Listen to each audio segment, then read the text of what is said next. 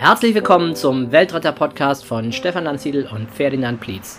In diesem Podcast interviewen wir Menschen, die sich entschieden haben, nicht mehr Teil des Problems, sondern Teil der Lösung zu sein.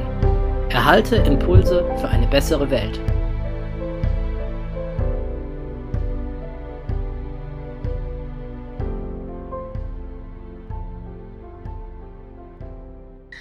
Ja, herzlich willkommen zu einer neuen Folge des Weltretter Podcasts.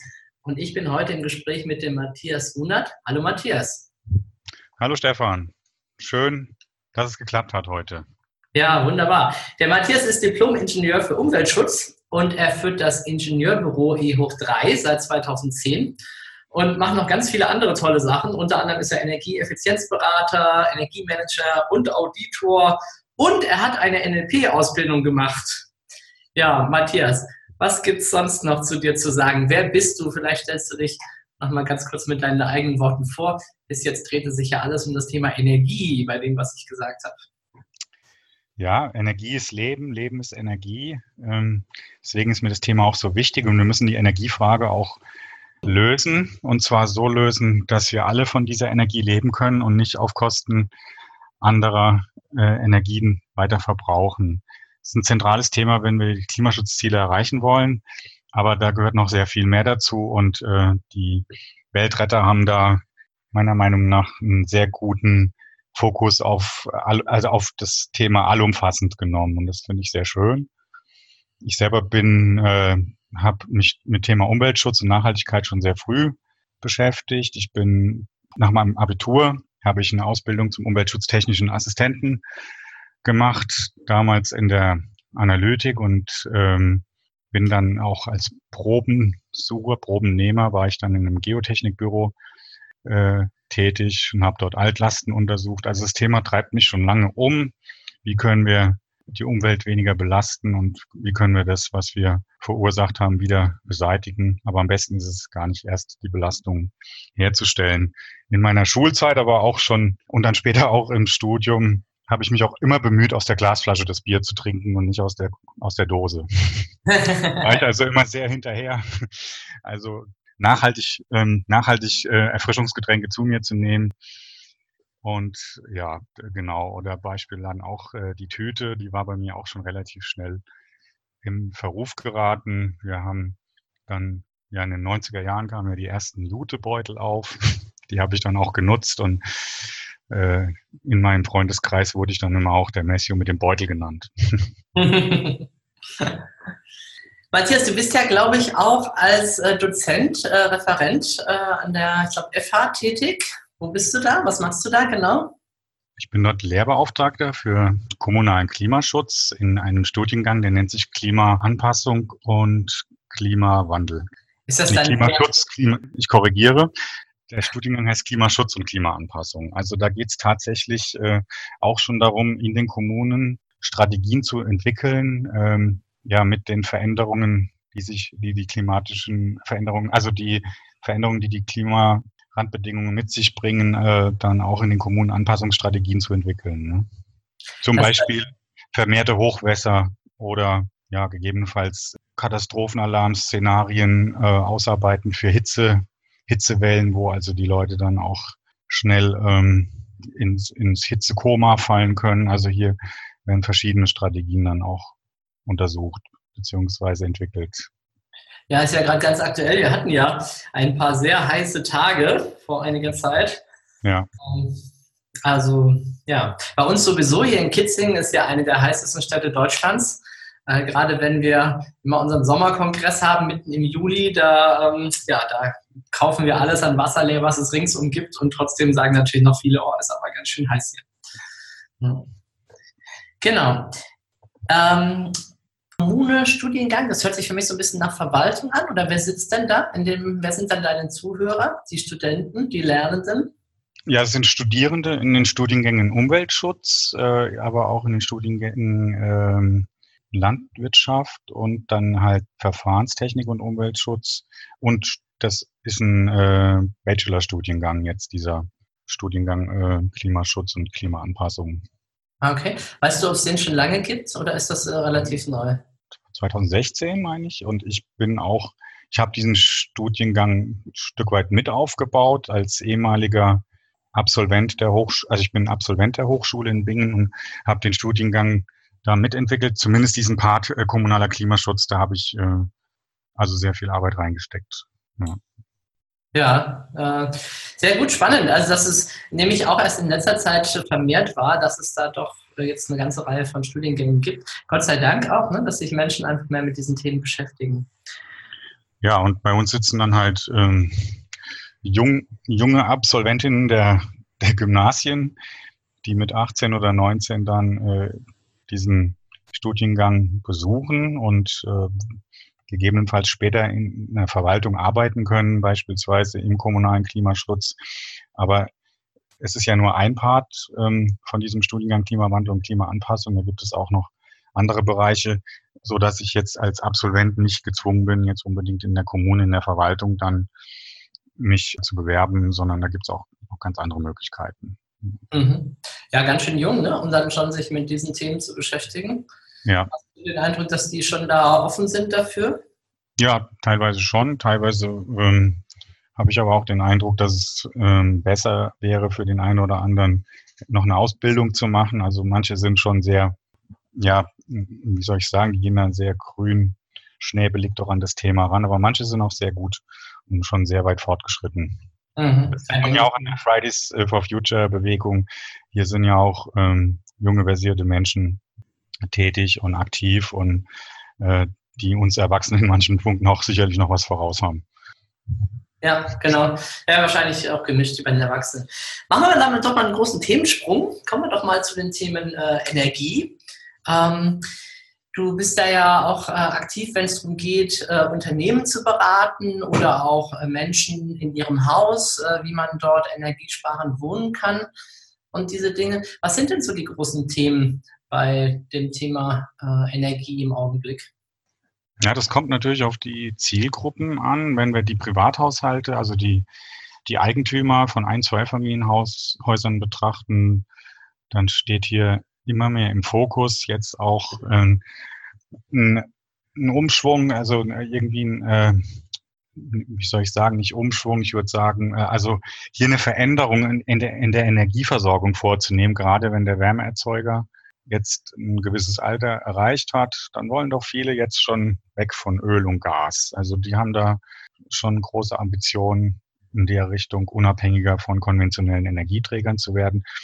Natürlich spielt die energetische Gebäudehülle-Sanierung auch eine wichtige Rolle. Also hier geht es um Fenstererneuerung, Dachneueindeckung mit neuer Dämmung, auch gerade und für den sommerlichen Hitzeschutz hier noch mehr zu tun geht um kleine Maßnahmen, aber auch Pumpenaustausch.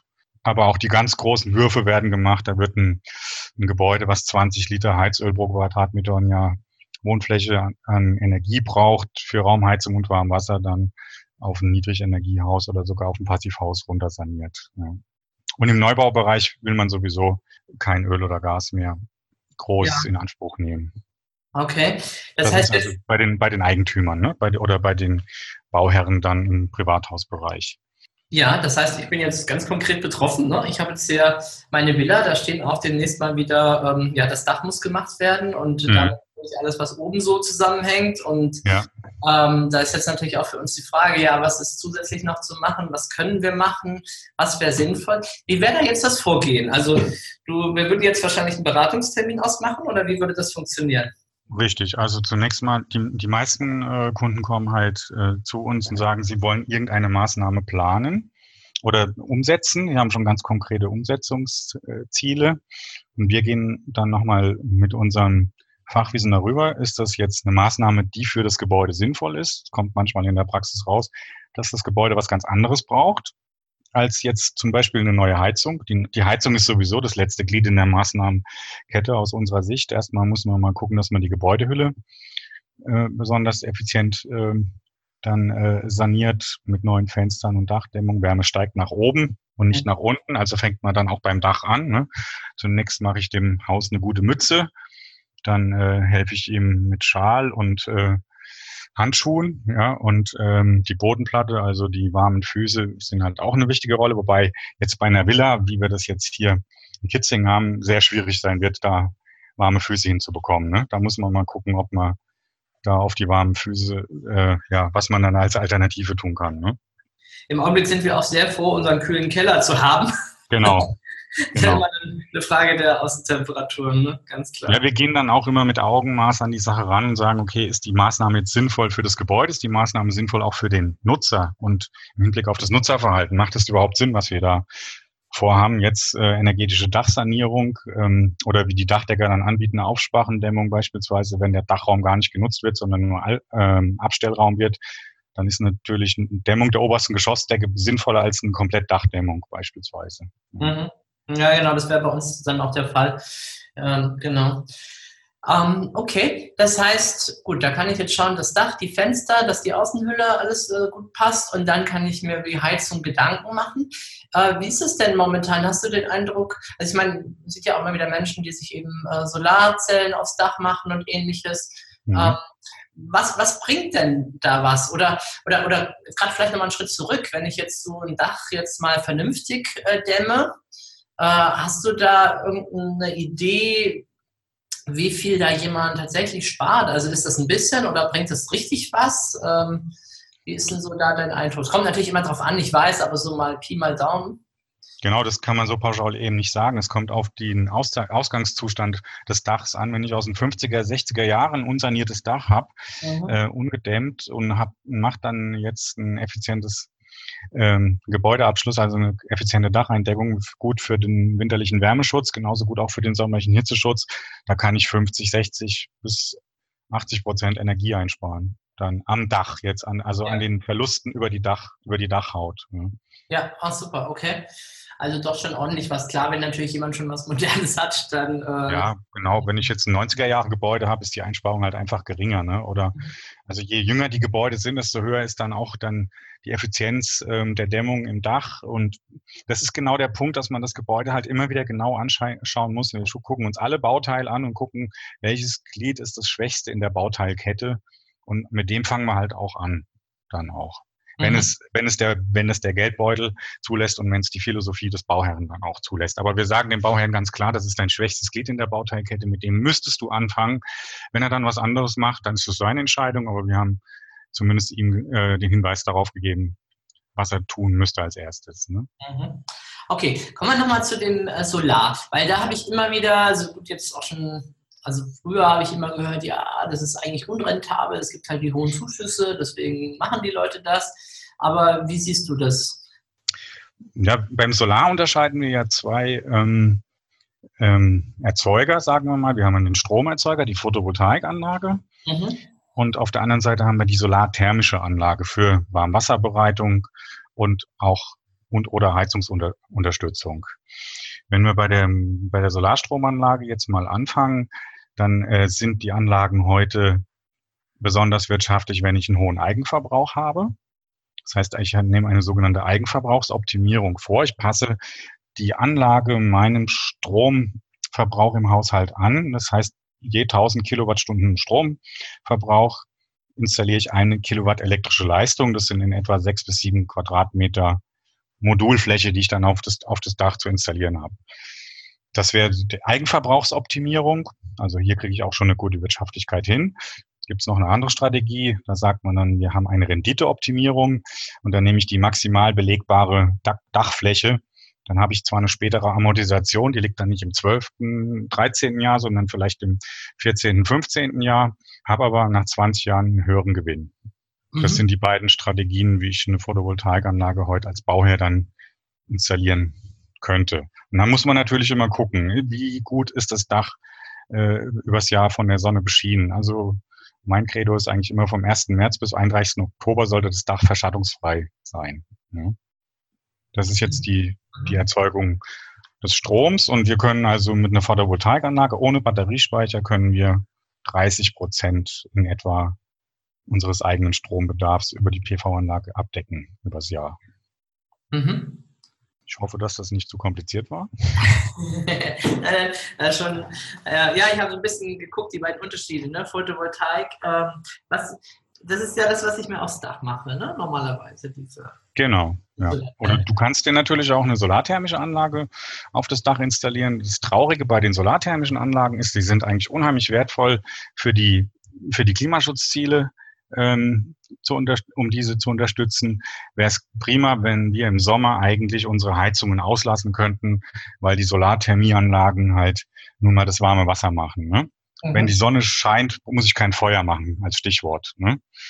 so wie wir das aus Griechenland und aus Italien und ähm, aus den südlichen Ländern kennen. Und wir haben bei uns mittlerweile auch immer mehr diese klimatischen Randbedingungen, müssen wir schauen, dass wir im Sommer die Heizung auslassen für die Warmwasserbereitung. Aber die Anlagen sind sehr teuer, werden staatlich auch nicht so gefördert wie die Stromanlagen. Die Stromanlagen sind ja lange Zeit gut gefördert worden über die Einspeisevergütung. Aber heute ist die Einspeisevergütung sehr gering mittlerweile. Deswegen ist es auch so wichtig, dass wir unseren Strom selber verbrauchen, den wir für 28 Cent einkaufen. Die Einspeisevergütung liegt aktuell äh, rund bei 10,6 Cent. Ja, was ist denn, ich höre ich hör, halt immer wieder dieses Argument, ja, die Photovoltaikanlage, die verbraucht in der Herstellung, also bis sie selber hergestellt wird, schon wieder so viel Energie, das würde sich gar nicht rechnen. Ja gut, natürlich muss ich, äh, ich muss Ressourcen einsetzen, ich muss, äh, ich verbrauche Wasser, ich brauche, äh, verbrauche Rohstoffe, aber das ist nicht anders bei einer Ölheizung, ja, oder nicht anders jetzt auch bei einem anderen Stromerzeugungsgerät, ja. Mhm. Natürlich habe ich einen Energieaufwand, aber wir haben, es gibt Untersuchungen auch vom Öko-Institut Freiburg beispielsweise oder von anderen Instituten, die in dem Bereich forschen, dass die Anlagen sich nach fünf bis sieben Jahren amortisieren energetisch. Ne? Und so ein Modul hängt, hält mal gut und gerne 25 bis 30 Jahre. Okay, also da gibt es schon was, was man da gut machen kann. Man kann immer was dagegen argumentieren, ganz klar. Es ist ja jetzt auch nicht gewollt, dass wir unabhängiger von Stromversorgern werden. Deswegen werden, wird natürlich auch in der Öffentlichkeit äh, werden solche Halbwahrheiten dann verbreitet, dass es sich nicht lohnt. Genauso wie mit den Batteriespeichern.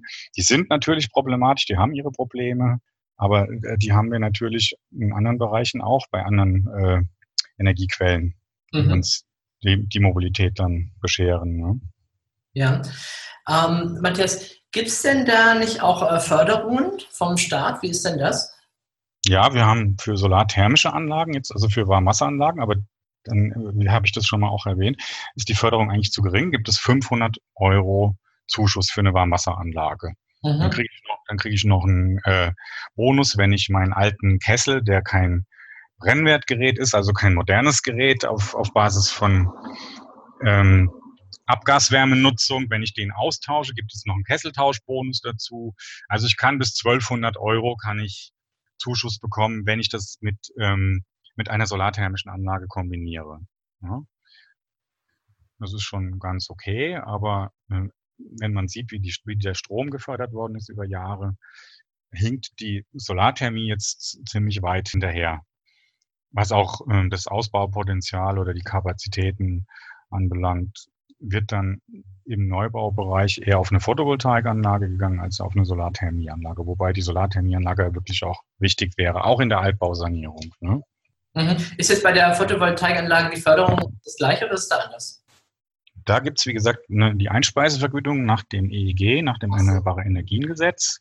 Und ähm, das Erneuerbare Energiengesetz ist in den letzten Jahren sehr oft umgebaut worden. Und wir haben in dem Bereich ähm, also angefangen mal mit ungefähr 50 Cent pro Kilowattstunde und sind heute bei etwa 10,6 Cent pro Kilowattstunde heute im Juli jetzt 2019. Mhm, okay. Das, aber die Anlagentechnik ist halt auch ganz deutlich teurer, äh, günstiger geworden. Früher hat die Anlage halt auch auf vier, fünfmal so viel gekostet tatsächlich. Mhm. Und heute kann ich eine Anlage zwischen für ein Einfamilienhaus kann ich 1300 bis 1600 Euro pro kW Peak rechnen, also elektrische installierte Leistung. Ein Beispiel, ihr, ihr seid vier Personen, beispielsweise im Haushalt? Oder wie viel seid ihr? Ich weiß es nicht. Naja, wir nutzen das ja eigentlich auch für die Firma. Wahrscheinlich müsste man da sowieso nochmal anders rechnen. Mhm. Aber äh, privat, jetzt mal für, für euer Haus, Personen, für, ja. mhm. wie viele Personen seid ihr?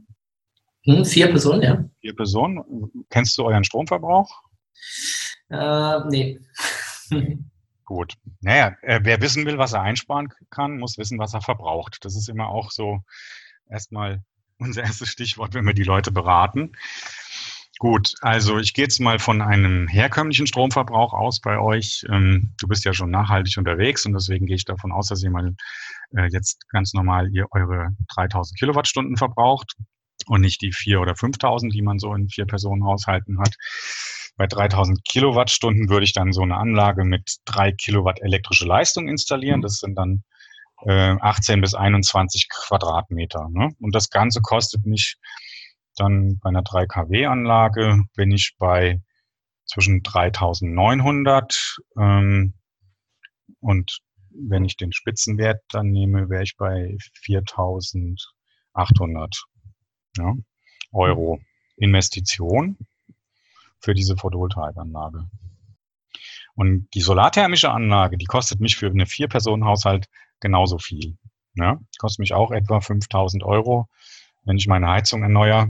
Und da gibt es keine Vergütungen in dem Sinn, da gibt es den einmaligen Zuschuss. Ja, gibt kein erneuerbare Energien Wärmegesetz, wo ich jetzt als Kunde oder als Eigentümer belohnt werde dafür, dass ich Wärmeenergie nicht mehr mit meinem Heizkessel erzeugen muss. Ne? Das wäre ja der richtige Ansatz, wenn ich jetzt mhm. sagen würde, ich würde die Solarthermie gerne mehr nach vorne bringen und gucken, dass nicht so viel Feuer gemacht wird im Sommer. Ne? Ja. Okay, springen wir doch mal zu den Unternehmen. Was sind denn da so die, die Dinge? Nehme an, du wirst jetzt gerufen von einem Unternehmen. Wer ist dir da übrigens am liebsten? Und was sind dann so die Felder, um die es dann meistens geht? Ja, spannend ist für uns immer das produzierende Gewerbe, weil hier viele Sparpotenziale zu finden sind, sei es im Bereich der Druckluft, sei es im Bereich äh, der Beleuchtungserneuerung oder auch äh, Prozesswärme. Das sind interessante Unternehmen und wir haben halt äh, ganz unterschiedliche Motive, warum uns die Unternehmen rufen. Einmal werden die ähm, zu uns kommen, weil sie verpflichtet sind, ihre Energieeinsparungen zu dokumentieren oder ihre Anstrengungen zur Energieeinsparung zu dokumentieren. Und da, dazu gibt es diese sogenannte Energieauditpflicht. Deswegen bin ich auch Energieauditor ähm, hier in unserem Unternehmen müssen alle vier Jahre nachweisen, dass sie sich um das Thema Energieeinsparung, erneuerbare Energien und Energieeffizienz kümmern. Und die erste Auditrunde lief 2015 und dann gibt es die anderen Unternehmen, die eigentlich gar nicht wissen, dass sie einsparen könnten und äh, manchmal dann doch auf uns zukommen oder wir bewerten das auch, weil unsere Beratung dann für diese Unternehmen, die nicht dieser Pflicht unterliegen, eine staatliche Förderung von 80 Prozent bekommen. Das heißt, unsere Beraterleistungen werden bis zu 80 Prozent gefördert. Ah, da habe ich das vielleicht ja mit den hohen Förderungen. Mhm. Okay. Mhm. Ähm, hast du vielleicht ein Beispiel von einem Unternehmen, dem du helfen konntest, eine Menge einzusparen? Ja, wir haben jetzt ähm, ganz aktuell haben wir einen, einen Gastronomiebetrieb äh, beraten. Der hat den äh, Restaurantbereich energetisch saniert mit neuen Fenstern und einer Wärmedämmung, er bekommt neue Heizung und wir kommen hier doch auf Einsparungen alt gegen neu von in der Größenordnung 70, 60 bis 80 Prozent. Also jetzt was die Wärmeverluste über die Gebäudehülle anbelangt. Ja. Mhm. Super. Gehen wir mal unseren Blick, vielleicht wenn wir mal ein bisschen größer im Blick, äh, wenn wir uns so anschauen, was die Menschheit da gerade macht oder auch äh, wir in Deutschland. Wo gibt es Punkte, wo du sagen würdest, Mensch, da müssten wir eigentlich mal die Menschen so ein bisschen durchschütteln und mal dran, wirklich daran erinnern, dass die Erde endlich ist und wir keinen zweiten Planeten zur Verfügung haben? Ja gut, dann müssen wir müssen natürlich immer bei uns selber anfangen. Ähm, wenn wir unser Mobilitätsverhalten äh, untersuchen, da geht es ja eigentlich schon los, ja. Wie, wie lege ich kurze Strecken zurück? Laufe ich die, fahre ich die mit dem Fahrrad? Oder nehme halt doch das Auto, weil ich morgens zu bequem bin, weil ich nicht aus dem Bett gekommen bin. Ähm, also die Mobilität ist sicherlich ein, ein, Kernthema für uns in den nächsten Jahren. Hier geht es nicht darum, jetzt ein eigenes Fahrzeug zu besitzen, sondern eine Dienstleistung zu bekommen, mit der ich von A nach B komme. Also Mobilitätsangebote, ja. Und ähm, ich denke, es wird ein zentraler Bereich sein, wie wir die Mobilität lösen, aber halt auch, wie wir unseren Strom erzeugen. Wenn wir den in Großkraftwerken weiter vor Ort äh, nicht uns direkt erzeugen, sondern wir aus Groß Großkraftwerken rausholen und das meiste halt immer noch über die Leitung zu uns geschickt wird, dann ist es halt auch nicht so günstig. Aber die Energiewirtschaft ist sehr stark in Deutschland. Wir haben böse Zungen sagen, wir haben äh, die vier Besatzungsmächte, ähm, die sind heute halt die Energieversorger. Ne? Ja. Ja, ja. Es ist, es ist ja auch ein, ja, oder, oder in erster Linie sogar ein, ein psychologisches Thema, gar nicht nur so ein technisches Thema. Auf jeden Fall, ja. Ganz viele Bereiche, da gibt es ja Verbesserungen, da gibt es ja tolles Einsparpotenzial und trotzdem äh, wird dann halt stattdessen einfach wieder mehr verbraucht davon. Ja. Ähm, also ich glaube, das Beispiel kommt sogar von dir äh, schon mal, von der, da wird die LED verwendet aber jetzt äh, hat man ja eine sparende Lampe, jetzt kann man natürlich auch viel länger das Licht brennen lassen und ähnliches und achtet dann nicht mehr so drauf auf die Sachen. Ja, oder man installiert äh, mehr, mehr Beleuchtungs-, äh, also mehr Leuchten, als man sie vorher gehabt hatte. Ne? Ja. Ja. Wir haben also da in dem Bereich sprechen wir von sogenannten Rebound-Effekten. Ach, genau, das war der Fachbegriff, ja. Rebound. Wenn wir also eine Effizienztechnologie zum Einsatz bringen, äh, die uns eigentlich schon eine tolle Einsparung bringen würde, aber wenn wir diese Te Technologie dann halt mehr einsetzen als eigentlich erforderlich, also mehr beleuchten. Ich weiß nicht, ob es dir aufgefallen ist, aber bei uns in Wiesbaden und Mainz hat die Weihnachts Beleuchtung, also das, was man beleuchtet, hat deutlich zugenommen, ja, gegenüber dem, was man früher beleuchtet hat, als nur die Glüh Glühlampe zum Leuchten zur Verfügung stand. Und dann wird halt so eine Energieeinsparung nach und nach dann doch wieder aufgezehrt. Oder wenn man sich einen neuen Kühlschrank kauft, Effizienzklasse A3 Plus, ja, der gut und gern 40 Prozent einsparen könnte gegenüber einer alten Mühle dann oder 50 Prozent sogar. Aber diese Einsparung äh, dann hinüber ist, weil ich mir ein größeres Volumen halt hole, weil die Verkäufer sagen, ah ja, der ist doch jetzt energieeffizient, dann können sie auch sich mehr Volumen leisten. Ne? Auch da bringt, bringt äh, die Einsparung, ist, bricht dann zusammen oder wird deutlich geringer, weil ich mir halt was Größeres hole, als ich vorher hatte. Ne? Ich bin ja. zwei Personenhaushalt und habe dann trotzdem ein Kühlvolumen von 300 Liter. Ja, oder zusätzlich eben auch solche Umtauschaktionen, äh, alt gegen ja. neu, ist wie beim Gebrauchtwagen. Ein Wagen, der eigentlich noch gut fahren könnte, wird jetzt gegen einen komplett neuen dann getauscht, äh, der dann anscheinend sparsamer ist, aber vorher muss er ja auch erstmal produziert werden. Hm. Genau, wir hatten da diese unsägliche Verschrottungsprämie, das ist jetzt schon ein paar Jahre zurück, äh, wo die Autos noch keine zehn Jahre alt dann äh, in die Schrottmühle gewandert sind. Ja, das war eigentlich ein, ein Konjunkturprogramm für die Automobilindustrie. Ja. Ich habe äh, heute in einem Hörbuch äh, ein Beispiel gehört von äh, Otto, dass mhm. Kunde in einem Online-Shop äh, sich was bestellen möchte, ein, ein Werkzeug, was kaputt gegangen ist, ich weiß nicht mehr genau was, irgendein Bohrer oder so für 300 Euro. Und dann wird er von Otto gefragt, ja, was ist denn mit Ihrem alten Bohrer? und er so, nein, ich will einfach nur einen neuen bestellen. Ja, ist der alte denn kaputt? Also, also wahrscheinlich eine intelligente Maschine, ne, die ihm die Fragen stellt. Und er dann so ganz ungeschickt, ja, er tut's halt nicht mehr und so. Mhm. Ähm, ja, okay, sollen wir nicht mal Ihnen helfen beim Reparieren? Sollen wir Ihnen nicht jemand vorbeischicken? Nein, ich ja. will einen neuen kaufen. Und ja. Und dann kommt so die nächste Frage, ja, wie oft wollen Sie ihn denn benutzen? Naja, schon viermal im Jahr. dann kommt äh, direkt das, äh, der Computer von Otto antwortet, naja, viermal im Jahr, da lohnt sich eine neue Maschine für Sie gar nicht. Ja, ich will aber eine neue. Ja, vielleicht wollen Sie sie erstmal leihen oder bei jemandem besorgen. Wir hätten nämlich hier schon ausfindig gemacht in unserer Datenbank, dass Ihr Nachbar drei Häuser weiter sich nämlich vor kurzem eine gekauft hat und sich zum Verleihen angemeldet hat. Mhm. Und dann, kriegt er halt die Adresse für 3,50 Euro oder so. Und ich dachte, wow, das ist ja mal, äh, also ich fand das innovativ. Ich habe davon vorher noch nichts gehört. Und im Grunde ist es ja total vernünftig, äh, wieder zu einer Teilengesellschaft, also Sharing Economy, das gibt es ja in anderen Bereichen jetzt schon mehr und mehr gerade. Ne? Wir teilen ja schon Wohnungen, wir teilen schon Autos, äh, warum nicht auch Werkzeuge, die man nur drei oder viermal im Jahr braucht? Also ich fand das phänomenaler Gedanke.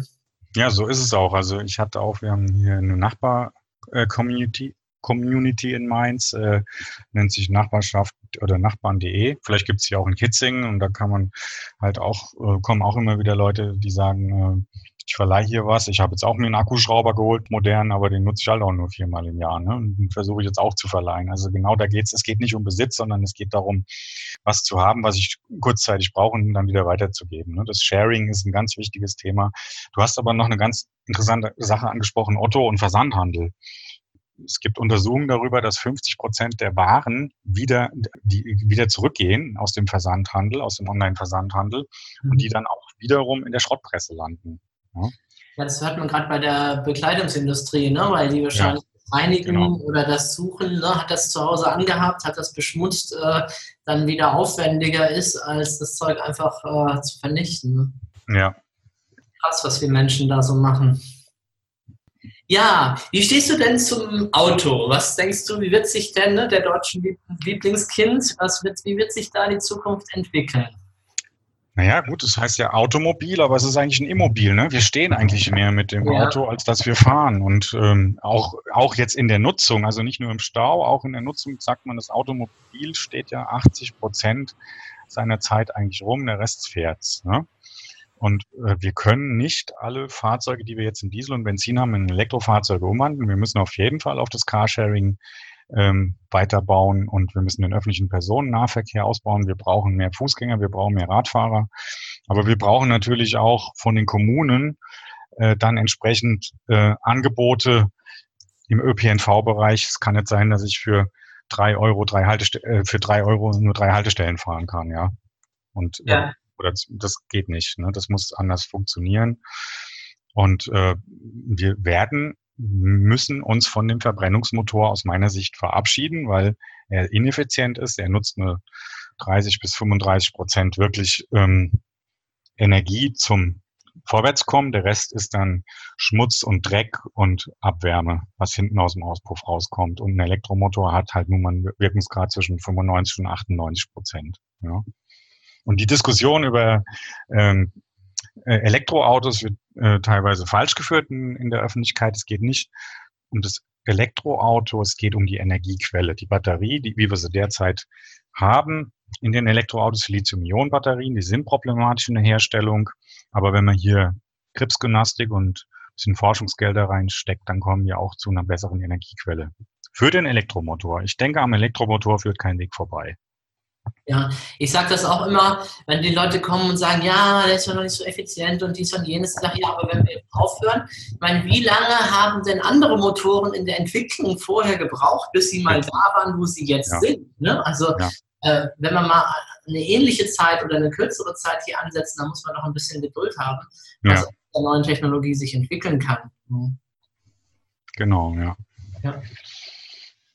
Ja, wir müssen halt unsere Fahrzeuge teilen mehr oder auch äh, diese, äh, gibt nicht nur Carsharing, es gibt ja diese Mitfahrzentralen. Also ich mache das auch ganz gerne, wenn ich weitere Strecken fahre und ich weiß das im Voraus, dann äh, stelle ich dann mein, äh, mein Angebot in ein Mitfahrgelegenheitsportal, zum Beispiel BlaBlaCar. Äh, das mhm. funktioniert super. Man hat einen Gesprächspartner, man äh, kann also zusammenfahren und hilft äh, der Umwelt dabei und hat auch noch einen schönen Zeitvertreib und nennt, lernt nette Leute kennen. Ne? So, ich habe das schon gemacht, dass ich Leute mitgenommen habe, aber ich bin auch selber schon äh, über die Mitfahrzentrale da mitgefahren, auch mit meinen Söhnen.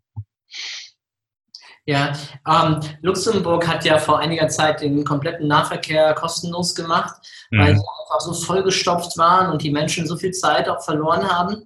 Das ist das, was ich mir in Deutschland, wenn ich mal wieder an so einer Baustelle stehe, dann auch oft überlege. Ne? Was ist das an Zeit? Ähm, ich, nehm, ich, bin ja meistens nicht der Einzige, das bringt halt so eine Stau ja. mit. Ne? Ja. Dass da ganz, ganz viele Menschen äh, stehen, die, gehe ich jetzt mal davon aus, äh, nicht alle in Urlaub fahren, sondern auch gut gebildet sind. Und Urlaub wäre ja dann auch was, wo sie Erholungswert haben wollten. Ne? Richtig, also, ja. Ganz viel Volksvermögen auch vernichtet wird. Äh, mhm diese Staugeschichten. Ne? Klar, jetzt kann man natürlich auf der einen Seite sagen, ja, müssen halt die Autobahnen breiter werden.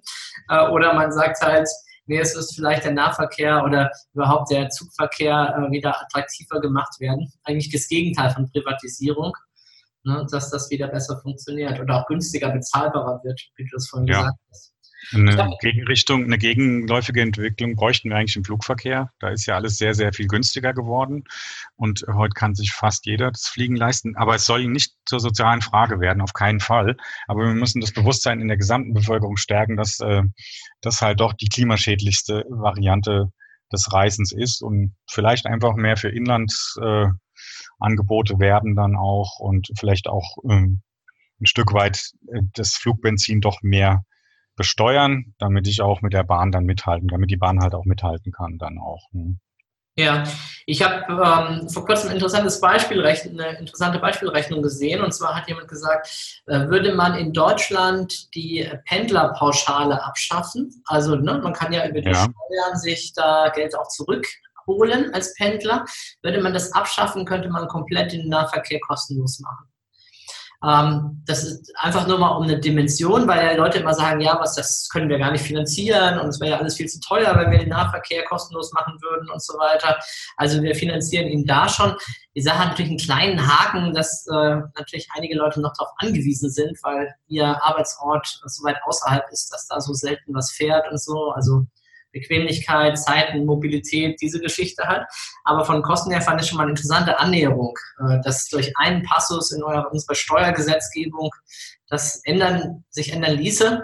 Ne, zumal diese Leute ja dann äh, auch, auch selber kostenlos zu ihrer Arbeitsstelle kommen könnten, wenn genau. sie in allen Fällen so erreichbar wäre. Das ist schon klar. Das ist ein hochinteressante Aspekt, den du da angeführt hast, das mit der Pendlerpauschale. Also wir haben da uns auch schon öfters mit beschäftigt mit dem Thema Pendlerpauschale, aber äh, die Dimension war mir nicht klar. Das ist toll. Das ist interessant, da könntest du mir auch noch weitere Informationen zu dem Thema zukommen lassen. Ja, da müssen wir mal dann weiter nachforschen. Hm. Ist, ne? ähm, gut, ja.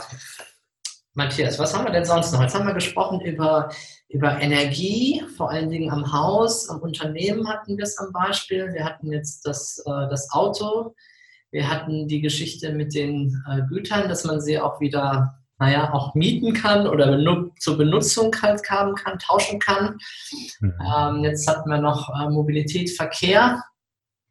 Haben wir denn noch einen großen Bereich, der dir Herzen wir haben mit Sicherheit noch die Ernährung und die Kleidung. Ich würde äh, bei dem Thema Energie nochmal gerne einen kleinen ähm, ähm, ja, Umweg nochmal machen oder einen kleinen Haken machen. Und zwar äh, geht es wirklich darum, wir müssen uns mehr mit unserem eigenen Energieverbrauch beschäftigen. Wir müssen unseren Energieverbrauch kennenlernen und wir müssen verstehen, was der Unterschied ist zwischen Energie zu verbrauchen und äh, eine Leistung in Anspruch zu nehmen. Ja? Weil ähm, ich muss also mich damit beschäftigen. Und erst das, erst wenn ich weiß, was ich verbrauche, kann ich auch wissen, was ich einsparen kann.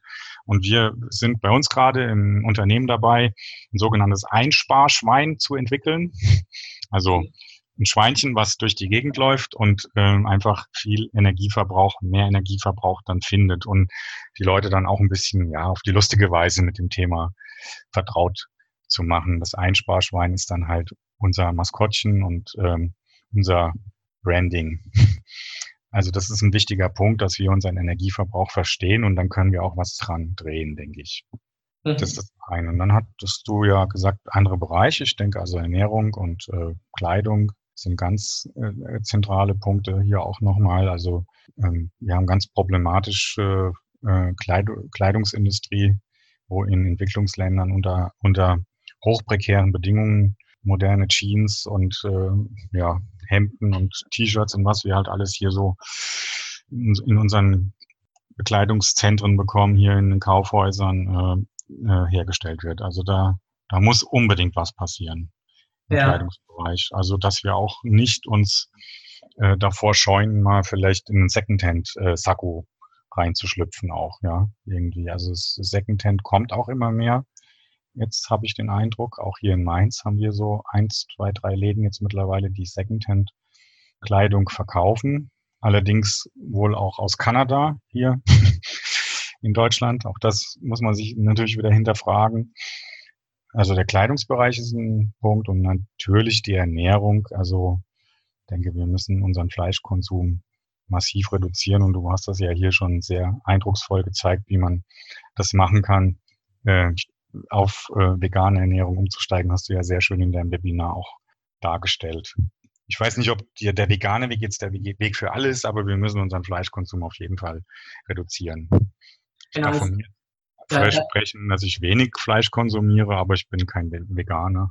Ich bin so ein Flexitarier, sage ich immer bei mir. Ja. Also genau, da stimme ich dir absolut zu. Ich habe mir halt einfach das angeschaut, was ist am wirkungsvollsten und das äh, Fleisch zu reduzieren oder in meinem Fall sogar ganz darauf zu verzichten, erschien mir eigentlich die wirkungsvollste Maßnahme von allem.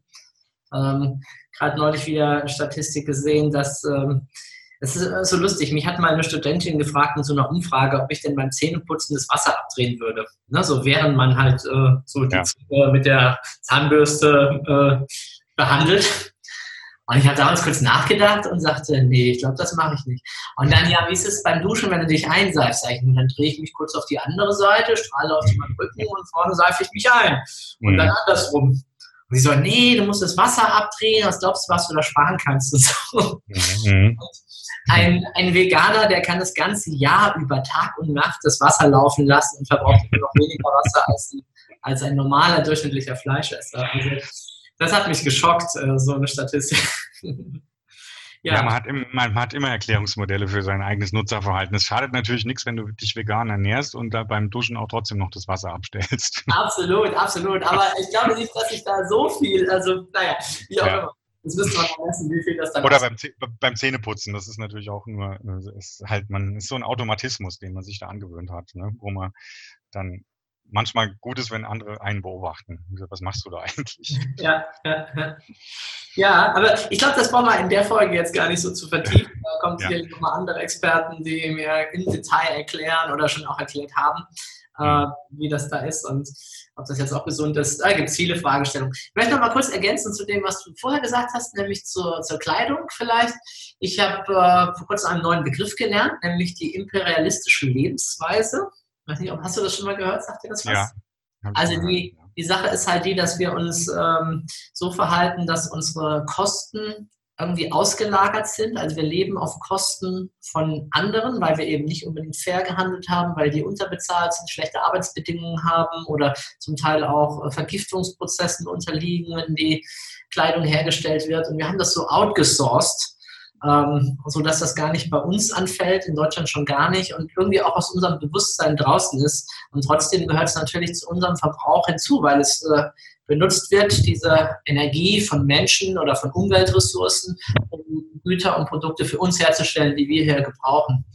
Und äh, das, das sehen wir da ganz deutlich und da stimmt einfach das Verhältnis dann auch nicht von dem, was wir bezahlen und was für Aufwendungen tatsächlich dahinter stecken, die wir indirekt dann ja oft doch wieder bezahlen, in Form von Steuern oder in Form von, dass wir einfach äh, Entwicklungshilfe oder Flüchtlingsthematiken oder was auch immer dann äh, im Gesamtsystem bekommen. Ja, das ist ja eine beliebte Methode auch in der Wirtschaft bei uns. Ähm, die Energiewirtschaft handhabt es mit den mit der, bei der Erzeugung äh, des Stroms aus Atomkraftwerken, da werden sehr viele Kosten externalisiert. Also wenn man die Gestehungskosten für ein, eine Kilowattstunde aus dem Atomkraftwerk ähm, berechnen würde mit den Folgekosten und alles, was da drinnen hinten dran hängt, dann würden wir hier ein, ein Euro bis 1,50 Euro bezahlen müssen für die Kilowattstunde aus Atomstrom. Mhm. Das ist ein beliebtes, beliebtes äh, Vorgehen in der Wirtschaft oder wenn ich jetzt auch so die die Lieferdienste da sehe im, Bereich ähm, äh, äh, Nahrungsmittelanlieferung jetzt, also so, so Bringdienste, da werden die Kosten beispielsweise für die Anschaffung von einem Fahrrad, also für so einen Fahrradkurier, der muss sich halt selber um sein Fahrrad kümmern, der muss sich um die Wartung kümmern und alles und er kommt am Ende nicht auf seinen 9 Euro 15 Stunden Lohn, die im Moment gerade anstehen. Er ist dann hier bei 6 Euro. Da werden die Kosten auch wieder ausgelagert von dem, der halt Lieferdienst betreibt. Ja. Gut, Matthias, ich komme mal zu meinen abschließenden Fragen. Ähm, mhm. Als da wären, gibt es einen Buch- oder Filmtipp von dir für jemanden, der noch nicht so in den Themen drin ist? Gibt es da irgendwas, was dir die Augen geöffnet hat oder dir weitergeholfen hat oder auch ein guter Einstieg ist? Also es gibt ähm, eindrucksvolle Bilder. Ähm, ich kann dir jetzt gerade nicht den Filmautor nennen, aber der, die Reihe heißt Home und äh, da wird der Planet in all seiner Schönheit dargestellt. Das ist einfach, um auch mehr Respekt vor unserer Erde zu haben, denke ich, ist das ganz gut. Was mich sehr beeindruckt, sind immer wieder Aufnahmen aus dem Weltraum oder Zitate von Astronauten, die einen ganz anderen Blick nochmal haben auf die Erde.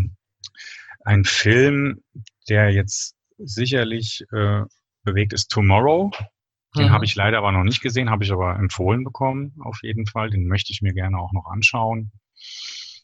Ja, ansonsten gibt es natürlich dann auch alte Bücher. Faktor 4, das ist schon in den 60er, 70er Jahren, glaube ich, entstanden. Da geht es dann darum, dass wir unsere Energieeffizienz und Energieverbrauch dann, äh, also Energie, Energieeffizienz vierfache steigern müssen und nicht so verschwenderisch mit Energie umgehen müssen und andererseits aber auch äh, vierfach, äh, also unsere Energie auch reduzieren müssen, vierfach, da wo zu viel verbraucht wird. Ne? Mhm.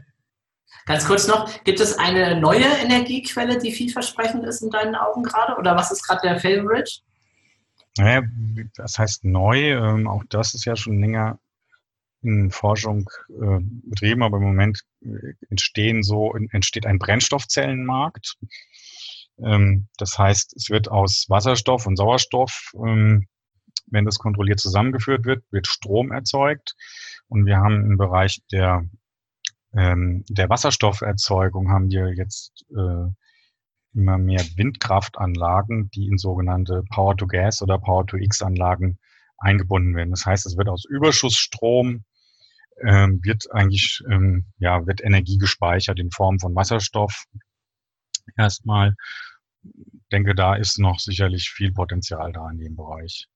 Mhm. Okay. Ja, meine letzte Frage. Was braucht die Welt? Meine Lieblingsfrage hier in diesem Podcast, deiner Ansicht nach. Kann auch eine Zusammenfassung sein von Dingen, die wir schon gesagt haben. Aber was ist so dein Eindruck? Was braucht die Welt gerade? Ja, die Welt braucht meiner Meinung nach ähm, verantwortungsvolle Politiker in den Ländern, die jetzt handeln, so wie es Friday for, for Future Bewegung auch fordern ähm, und nicht die ganze Sache noch auf die lange Bank schieben. Und es ist nicht nur im Energiebereich so, es ist auch in anderen Bereichen so. Braucht natürlich auch Menschen, Multiplikatoren, Menschen, die das Thema begriffen haben. Und wir brauchen einfach so eine, eine gesunde kritische Masse in den Ländern, damit hier ein Umdenkprozess stattfindet. Wir müssen die Leute gewinnen, die sich für das Thema eigentlich noch gar nicht interessieren. Und das kriegen wir, glaube ich, nur hin über die Kommunikation. Ich habe seit, ähm, ich bin seit Jahren in dem Bereich unterwegs, halt sehr viele Vorträge und Seminare. Es sind doch immer die gleichen Leute, die da immer wieder hinkommen. Aber wir müssen ja ganz andere Leute erreichen. Ich glaube, das gelingt nur durch die Kommunikation und ähm, man muss miteinander sprechen und äh, die Sensibilisierung muss stattfinden. Also wir brauchen einfach, ja, und wir müssen uns als Menschen verändern. Das braucht die Welt. Und dann äh, könnte das auch gelingen. Und ich finde das mit diesen Weltrettern ein total spannender Ansatz, weil es über den kommunikativen Weg geht. Ähm, ich glaube, man muss das, die Leute im Bauch ansprechen. Das machen auch die Verkäufer von Autos. Ja, die sprechen die Leute nicht auf der rationalen Ebene an, sondern auf der irrationalen, auf, auf der Bauchebene. Ja. Und deswegen müssen wir, glaube ich, als Menschen anfangen, uns zu verändern.